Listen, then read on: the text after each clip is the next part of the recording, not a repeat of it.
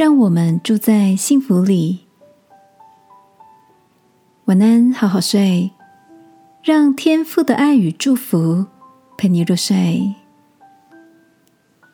朋友，晚安。今天的你一切都好吗？我有三个要好的高中同学，每隔一阵子，大家就会相约吃美食，顺便就近找个地方来一趟半日游小旅行。每次相聚，不管到哪里，都玩得津津有味。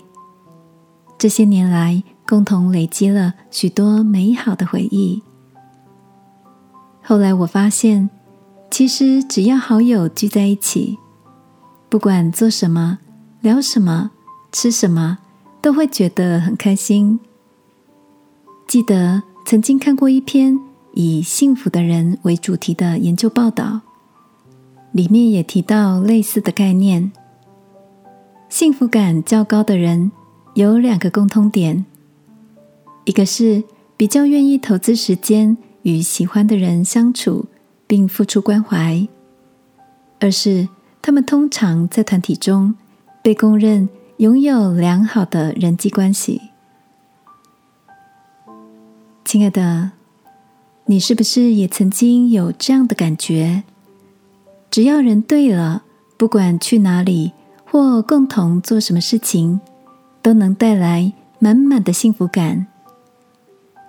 在圣经里，耶稣也曾经提醒他的门徒，应当彼此相爱，因为。这样的爱会为自己跟他人带来喜乐与幸福。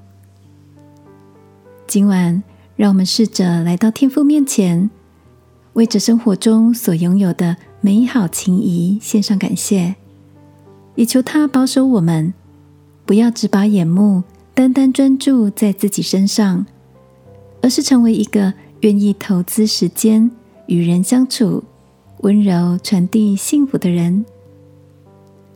一起来祷告，